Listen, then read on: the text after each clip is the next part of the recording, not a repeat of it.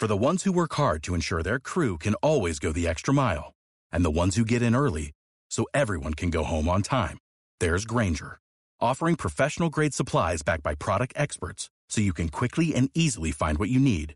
Plus, you can count on access to a committed team ready to go the extra mile for you.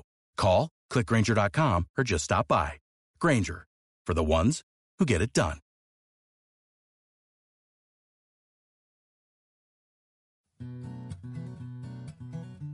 Hola, bienvenidos a Lecciones UI para Creativos. ¿Eres diseñador con estudio propio y quieres aumentar tus ingresos haciendo más rentable tu trabajo? Este podcast es mi manual de trabajo para conseguirlo y lo comparto aquí, ahora, contigo. Soy María Pascual, diseñadora UI y programadora frontend. Dirijo mi propio negocio de diseño y programación de webs y apps, lidiando para ello también con la gestión, el marketing, las ventas y el resto de áreas del negocio. Este podcast es mi guía de trabajo que comparto con la comunidad y que va dirigida a diseñadores UI que quieren más beneficios de su trabajo y esfuerzo. Estos beneficios pueden ser en forma de dinero, pero también en forma de tiempo, en reducir quebraderos de cabeza, etc. Y para esto hablaré siempre de la forma más amena, próxima y útil para ti, con el objetivo de que te sea más fácil y viable descubrir cómo rentabilizar más tu estudio de diseño, tus proyectos, y por tanto aumentar tus beneficios y reducir tus frustraciones para conseguirlo.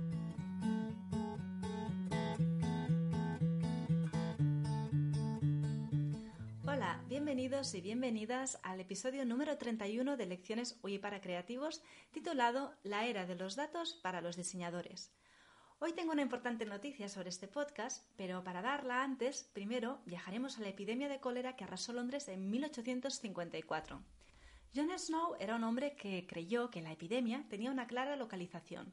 Sus recursos para poder corroborarlo eran un plano de la zona afectada y la ayuda del párroco. Snow apuntó en este plano las muertes durante el mes de septiembre, y así fue como obtuvo una visualización de la concentración de la enfermedad y descubrió el origen de la epidemia, unos pañales. Snow es uno de los grandes precursores de la visualización de datos, pero no era diseñador, ni mucho menos un data analyst, tampoco contaba con Internet ni con el Big Data que tenemos hoy en día. Él era médico y solo disponía de los datos que podía obtener del párroco local, de Henry Whitehead. Con Internet, Snow lo habría tenido mucho más fácil porque Internet es sinónimo de colaboración entre interesados y también es sinónimo de la compartición masiva de datos.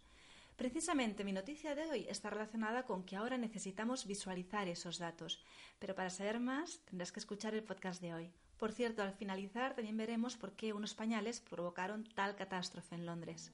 ¿Empezamos? Como imaginaréis por la introducción de hoy el episodio de hoy es muy especial porque el 2020 empieza con importantes cambios para lecciones UI para creativos. Al final del programa te explicaré más en detalle sobre el tema, pero el contenido de hoy no es solo esta noticia. Hoy te quiero hablar de la visualización de datos también. Tenemos el Big Data aquí y nos conviene conocer más sobre nuestra posible situación en los nuevos escenarios que se están dando. Y me refiero a nuestra posible situación como diseñadores.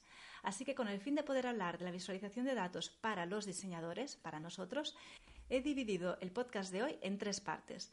En la primera parte hablaremos de por qué te puede resultar muy conveniente ser diseñador de visualizaciones de datos, si te gustan, claro. En la segunda parte trataremos brevemente la diferencia entre visualizaciones versus infografías, porque muchas veces hay confusión entre estos dos términos. Y finalmente, en la tercera parte, antes del resumen de conclusiones del final del capítulo, trataré con detalle el cambio que llevo tanto tiempo cocinando y que por fin se empieza a materializar. Como ves, el podcast de hoy será muy informativo y formativo para ti. A ver, intento que todos los episodios sean ambas cosas, pero en este caso es informativo de forma diferente porque tiene el prisma de carrera de diseñador. O sea, quiero decir que en vez de hablar de un tema en concreto de user interface o de un tema de negocio o mejorar técnicas en tu estudio de diseño, en vez de algo así, lo que vamos a hablar hoy de una posibilidad de especialización que tienes que se está abriendo ahora mismo. Así pues, empezamos la primera parte del podcast de hoy en la que hablaremos de por qué es interesante para ti la visualización de datos si te gusta. Como habrás notado, desde hace ya unos meses voy hablando cada vez más de visualizaciones. Las razones son básicamente dos. La primera es emocional totalmente y está cada vez más presente en mi recorrido profesional. Hace ya años que tengo yo el sueño o el anhelo de poder aportar mi granito de arena para mejorar el mundo a través de poder visualizar los datos. En síntesis, lo que me gustaría es crear visualizaciones para así poder obtener la información útil que se encuentra en ellos para que pueda ser comprendida por las personas y así finalmente convertirse en conocimiento para poder ayudarles. Mi forma de verlo es, hay tantísimos datos que se están perdiendo y algunos de ellos podrían ser tan útiles para las personas para mejorar aspectos de su vida que creo que yo podría aportar algo allí y quiero ir a por ello. Es por esta razón que cada vez me centro más en la visualización de datos en mi trabajo. Y tiene sentido porque es un porqué que está conectado con mi interior. Así que es normal que sea una fuerza que me arrastre mucho más que cualquier otra, mm, otra intención que fuera más superficial. Precisamente el porqué, o sea, este porqué tan emocional y tan arraigado, y tan arraigado a mí es el motivo que me ha llevado cada vez a tener más oportunidades de trabajar en más proyectos de visualización de datos y gracias a ello cada vez me especializo más también en este campo. Creo que aquí es importante explicar que a veces esas oportunidades vienen en forma de proyectos de clientes. Claro, puedes pensar, claro, qué suerte, tú quieres hacer visualizaciones, te llegan proyectos de clientes, los haces y ya está, ¿no? Pero no siempre es así. Otras veces la oportunidad quiere decir, para mí, que he descubierto una pregunta interesante que veo cómo puedo resolver con una visualización y ayudar a otras personas con ello, y la hago. Y entonces te preguntarás, pero María, ¿por qué esa es una oportunidad? O sea, eso es trabajo que te creas tú sola. Pues para mí lo es porque viene con los factores tiempo y habilidades necesarias. No siempre que vienen esas ideas una tiene el tiempo para poder desarrollarlas y en otros casos una se encuentra con que necesitaría un analista de datos o el acceso del que no dispongo a ciertas bases de datos, etc. Pero cuando la oportunidad, que para mí quiere decir idea, tiempo y recursos se ha dado y la he tomado, he podido hacer visualizaciones que creía interesantes en forma de aside projects. Ejemplos de este tipo de proyectos son los que ya he compartido aquí en este podcast anteriormente, como por ejemplo en el episodio 26, titulado Diseña para mostrar datos usables y útiles a tu audiencia, en el que compartí con vosotros la calculadora online que había creado para que el usuario pudiera encontrar qué billete le convenía más con el nuevo tarifario mm, de TMB, de transporte metropolitano en Barcelona. El usuario podía indicar sus necesidades de viaje mediante un simple configurador y el resultado era un dashboard con información y gráficas sobre el, billete, sobre el billete, dándole al usuario la información que realmente le interesa. O el episodio número 24, por ejemplo, titulado Visualiza cómo son tus clientes. Este episodio trataba de la herramienta que creé para que uno pueda poner sus clientes y de cada uno indicar su nivel de rentabilidad por proyecto, el volumen de pedidos, la frecuencia de los pedidos y la influencia social del cliente en sí. El resultado, un gráfico de cómo fluyen tus clientes en estos cuadros, cuatro parámetros, pudiendo determinar dónde tienes mayor grueso. Este gráfico es como una fotografía al final del estado de tus clientes y verlo te permite tomar conciencia de qué quieres que sea diferente y determinar por dónde empezar. Por ejemplo, Tú al, utilizar este formulario y obtener este gráfico podrías obtener que la mayoría de tus clientes tienen una influencia social media y te solicitan para proyectos de rentabilidad alta, pero la frecuencia es muy baja. Por tanto, podrías llegar con esta información, al visualizarla, eres consciente y entonces puedes llegar a la conclusión de que no tienes clientes recurrentes y seguramente debes tener que dedicar mucho tiempo a encontrar clientes nuevos. O sea, empiezas a, a descubrir cosas en las que ya estás haciendo y que a lo mejor no eras ni siquiera consciente.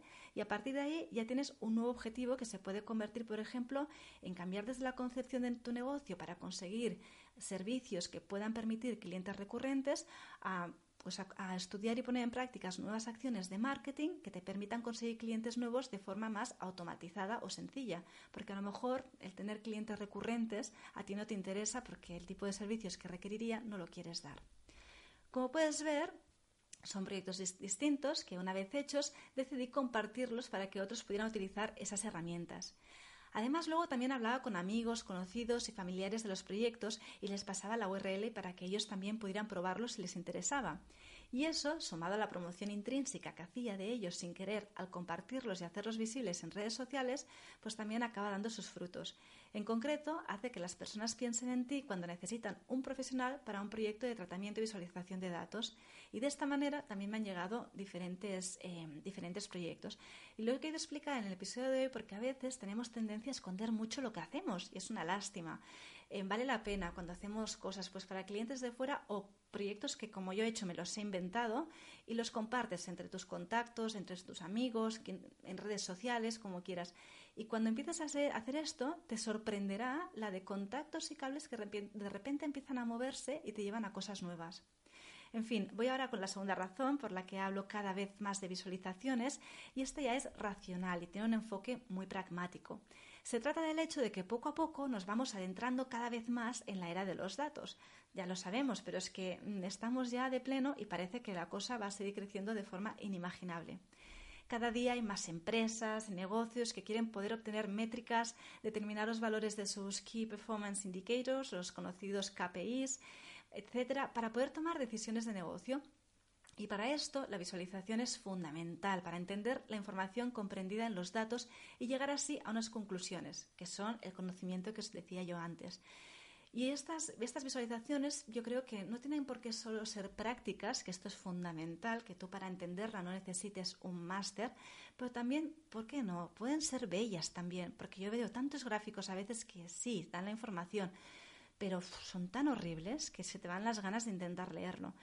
Y este es uno de los puntos en los que creo que los diseñadores, eh, que ya somos pues a lo mejor diseñadores gráficos, diseñadores web, diseñadores app, tenemos mucho que aportar si nos movemos al, diseño de visualización de datos, si nos interesa, claro, si nos gusta. Y esto lo repito muchísimo porque es importante.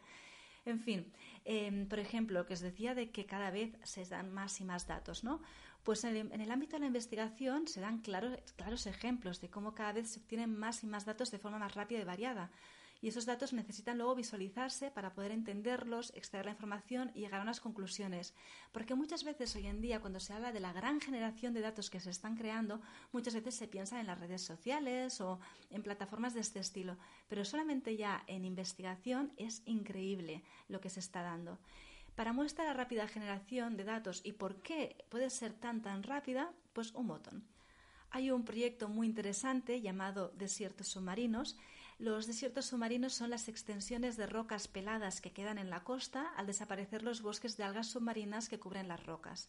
Su desaparición tiene graves implicaciones para la biodiversidad, la viabilidad de los recursos marinos y la calidad del agua. El origen de estos desiertos está fuertemente vinculado con la actuación del hombre en el planeta. La finalidad del proyecto es localizar estos desiertos submarinos y hacerles un seguimiento para garantizar la viabilidad de los recursos marinos en el futuro, lo cual es fundamental para conservar así la salud de los océanos del mundo. En este proyecto, por ejemplo, sus, investigadores propulsores mm, decidieron que obviamente no iban a buscar ellos mismos los desiertos submarinos por todas las costas del mundo, es que sería inviable.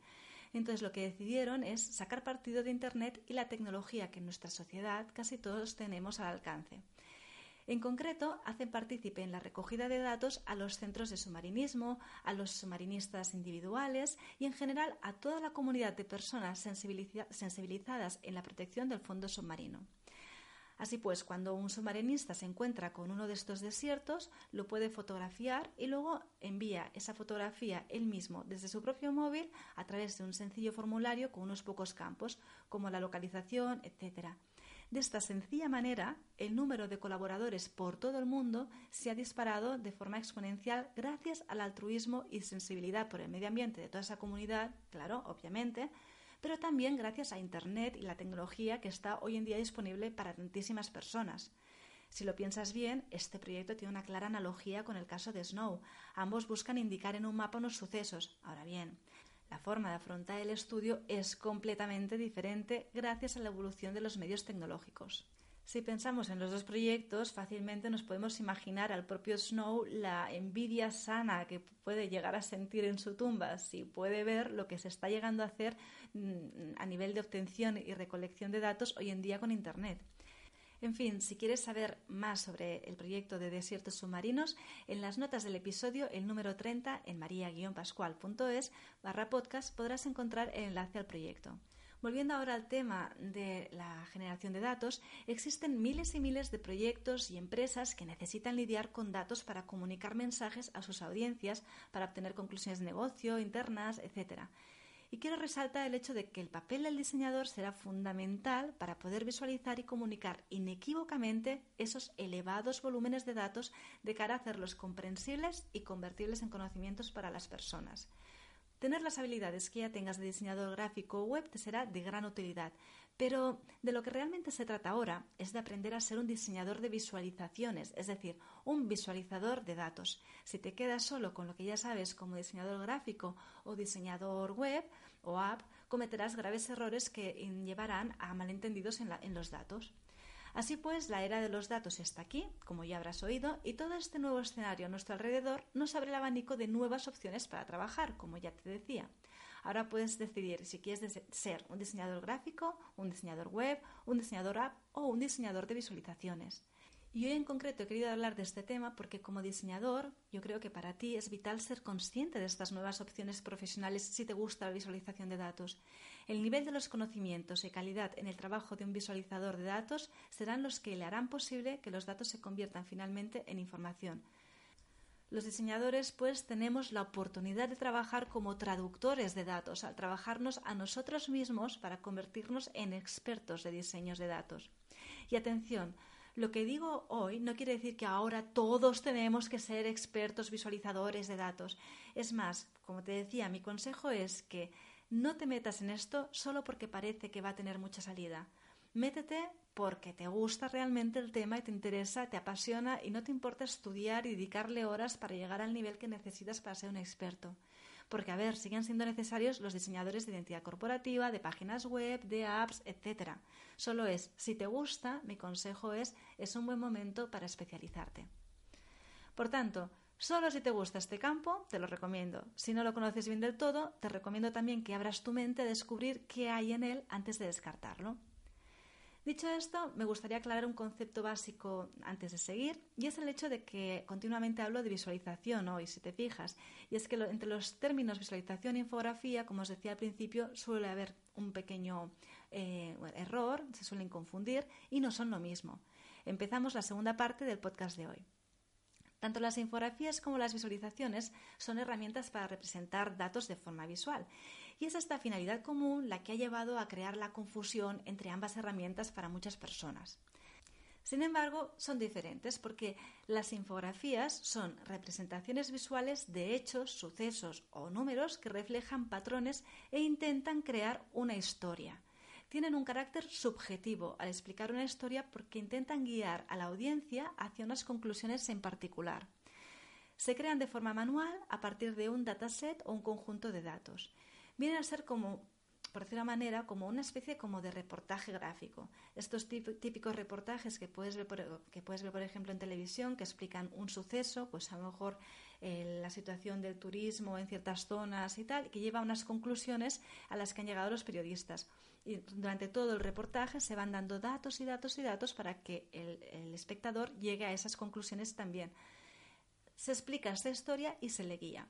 En cambio, las visualizaciones son representaciones visuales de datos abstractos de forma esquemática, para que la audiencia pueda procesar fácilmente la información. Y lo que buscan es que la audiencia pueda explorar los datos y llegar a sus propias conclusiones, por lo que su carácter, a diferencia de las infografías, en las visualizaciones el carácter es objetivo y se generan automáticamente a partir de datasets arbitrarios. En los próximos episodios tendremos la oportunidad de hablar más a fondo sobre ambos términos, cuándo conviene cada uno y ver mejor sus diferencias a través de ejemplos. Pero por ahora pasamos ya a la tercera parte de hoy, que aquí llega la noticia que quería darte. Tal y como hemos visto en el podcast de hoy, con el panorama actual, si te gusta la visualización de datos, puede ser una muy buena opción para ti, como te decía. Yo en mi caso quedé prendada de las infografías cuando las descubrí hace ya casi 10 años y más prendada quedé aún cuando descubrí las visualizaciones interactivas, porque combinaban diseñar para mostrar datos con programación, que son las dos disciplinas que a mí me gustan, y así convertir los datos en información útil que se puede finalmente convertir en conocimiento. Como os decía antes, es algo que me parece súper interesante que aquí yo puedo aportar. En el caso de que te pasara como a mí y visualizar datos te encante, es muy conveniente prepararse bien para, para hacerlo, como hemos visto. En fin, por todo lo que te decía antes sobre el momento que estamos viviendo y mi pasión por la visualización de datos, la noticia de hoy es que este podcast pivota un poco. A partir de ahora se centra más en las visualizaciones. Pero si crees que lo tuyo no son las visualizaciones, no dejes de escuchar este podcast, por favor porque como verás te seguirán siendo súper útiles todos los capítulos que siga creando a partir de ahora, ya que una gran parte de las cosas de las que hablaremos seguirá siendo aplicable tanto a las webs como a las apps. El motivo es sencillo. Cada vez me centro más en las visualizaciones de datos, pero esas suelen requerir un diseño usable, interacciones, etc. Todo ello te suena, ¿verdad? Así que muchas veces partiremos de conceptos de diseño del mundo web o app que podrás aplicar directamente en tus diseños y proyectos, y luego haré la aplicación práctica a las visualizaciones de datos. También seguiré compartiendo de todos modos herramientas y libros que descubro que me ayudan a mejorar mi negocio y creo que pueden ser de gran utilidad para otros diseñadores. Para los que sí que estéis interesados en la visualización de datos, solo deciros que en las búsquedas que he ido haciendo no he encontrado podcasts en español centrados únicamente en la, visualización de datos. Y si los hay, por favor, compartirlos en los comentarios porque siempre ayuda muchísimo a toda la comunidad interesada en un tema a saber que hay más información sobre ello. Sí que he encontrado capítulos sueltos en podcast sobre analítica de datos, sobre diseño y tecnología, etc. Pero mi objetivo es que este podcast esté centrado en esta temática, que es muy diferente de tener un par de capítulos sueltos que traten de forma superficial y rápida el tema. Así pues, trataremos temas como la usabilidad, buenas prácticas, relación con la tecnología y la programación que se necesitará que haya detrás, etc., todo relacionado con la visualización de datos como objetivo final. De esta manera, si estás interesado en este tema, encontrarás una gran cantidad de información que te resultará muy útil para tu trabajo. Si aún no trabajas como visualizador de datos, pero estás interesado, e-, este podcast te puede ayudar a formarte más sobre el tema. Si aún no sabes muy bien de qué va todo esto de los datos y qué implicaciones puede suponer para tu trabajo, te puede servir para indagar sobre el tema y poder decidir si quieres que tu carrera se centre más en este campo si te gusta. Y por último, permíteme insistir en que si quieres seguir siendo diseñador web o de apps, este podcast te seguirá siendo útil porque, como te decía, muchos temas partirán de tal y como los conocemos y se aplican en el mundo web y app y por lo que hay, por lo por tanto ahí encontrarás mucha información interesante que podrás aplicar en tus proyectos, además de los libros y herramientas que encuentre que servirán para tu negocio también.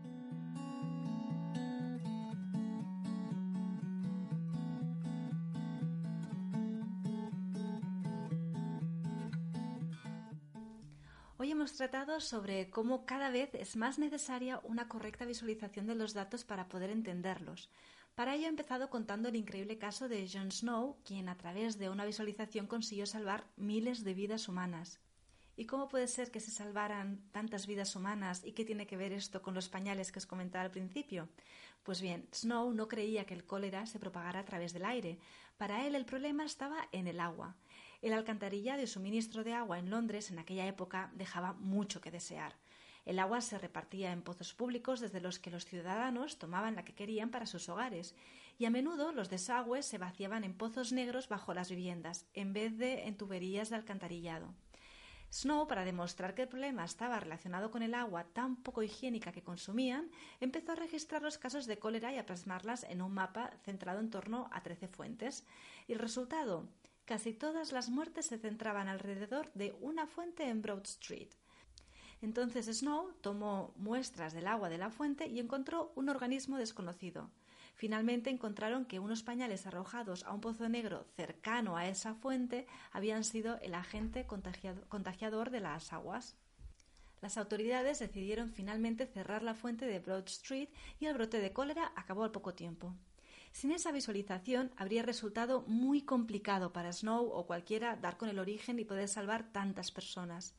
La situación a nivel de cantidad de datos desde aquella época hasta hoy en día ha cambiado de forma abismal.